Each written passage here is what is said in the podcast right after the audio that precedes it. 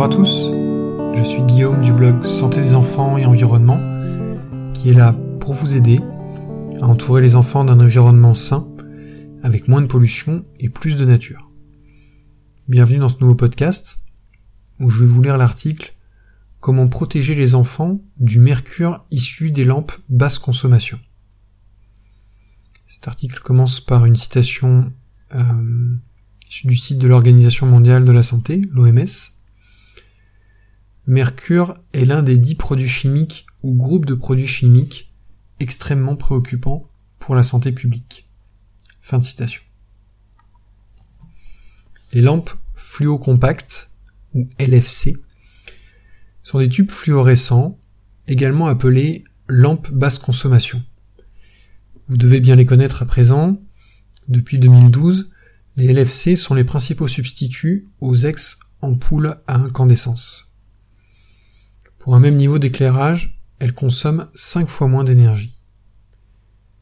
Néanmoins, les LFC contiennent du mercure, une substance toxique pour le système nerveux.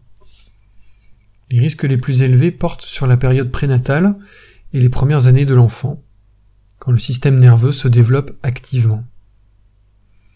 Une exposition au mercure est susceptible de générer différents types d'effets, troubles comportementaux, baisse du quotient intellectuel, retard dans l'apprentissage de la marche, coordination motrice déficiente, défaut d'élocution, etc. Le mercure contenu dans les LFC présente-t-il un risque pour les consommateurs et notamment pour les enfants? Voici quelques éléments de réponse. En fonctionnement normal, les LFC n'émettent pas de mercure. Néanmoins, si l'ampoule se brise, le mercure qu'elle contenait est libéré. Et dans cette situation, la concentration en mercure dans l'air peut brièvement atteindre des niveaux élevés. Puis, le mercure gazeux tend à se transformer en gouttelettes, qui peuvent adhérer aux surfaces ou aux poussières de la pièce. Le risque sanitaire lié à la casse d'une ampoule est considéré comme faible pour les adultes et le fœtus des mères exposées. Néanmoins, les enfants sont susceptibles d'être plus exposés que les adultes, car relativement à leur masse corporelle, ils respirent une plus grande quantité d'air que les adultes, au repos. Ils ont tendance à être plus actifs physiquement que les adultes, ce qui augmente le débit d'air inhalé, et puis certains de leurs comportements augmentent leur exposition aux poussières, déplacements et jeux au sol, fréquentes mises à la bouche, mains, jouets, etc.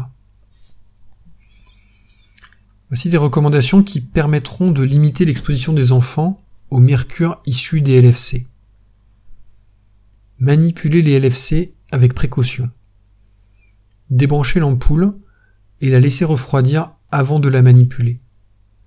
La saisir par le culot plutôt que par le tube la visser en douceur, etc.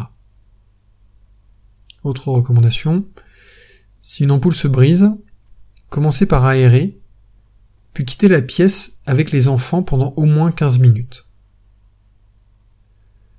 Ne pas utiliser d'aspirateur pour éviter de disperser le mercure dans la pièce et de contaminer l'aspirateur. Toujours en cas de, de bris d'ampoule. Ramassez les débris dans un récipient hermétique ou dans un double sac à défaut, à l'aide de gants en caoutchouc et d'un torchon mouillé. Un ruban adhésif peut également être utile. Une fois le nettoyage terminé, reaérer la pièce pendant plusieurs heures et se laver les mains à l'eau et au savon. Ne pas stocker les débris dans la maison, les déposer sans tarder dans un point de collecte prévu à cet effet. Moi, je me souviens avoir cassé une ampoule euh, il y a 2-3 ans en la manipulant par le tube avec trop peu de précautions. Je crois que, à part faire sortir ma fille de la pièce, et encore, j'ai pas un souvenir très précis de, l'événement, je crois que j'ai à peu près eu tout faux dans la gestion de l'incident, si on se base sur euh, les préconisations que j'ai pu euh, pu recueillir aujourd'hui. Bon, je ferai mieux la prochaine fois. Je commencerai déjà par essayer de qu'il n'y ait pas de prochaine fois. Voilà, cet article, je l'avais écrit pour accompagner euh, la publication euh, du premier tome des euh, conseils de la FESANA, donc qui est la, la série de livres que j'ai créé avec Yamoise.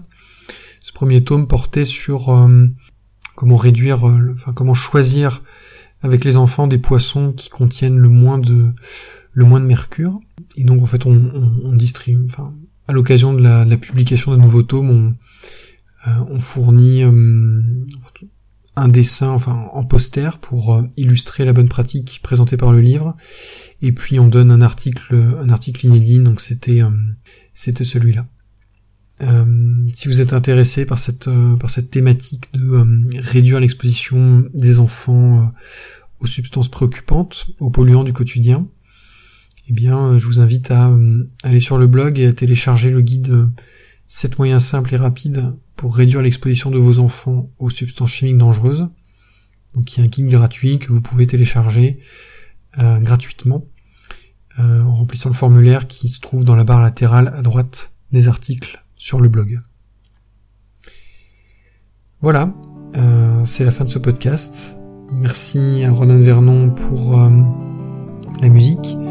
Merci à Yamois pour les dessins. Je vous dis à bientôt pour un nouveau podcast. Et d'ici là, Prenez bien soin de vos enfants.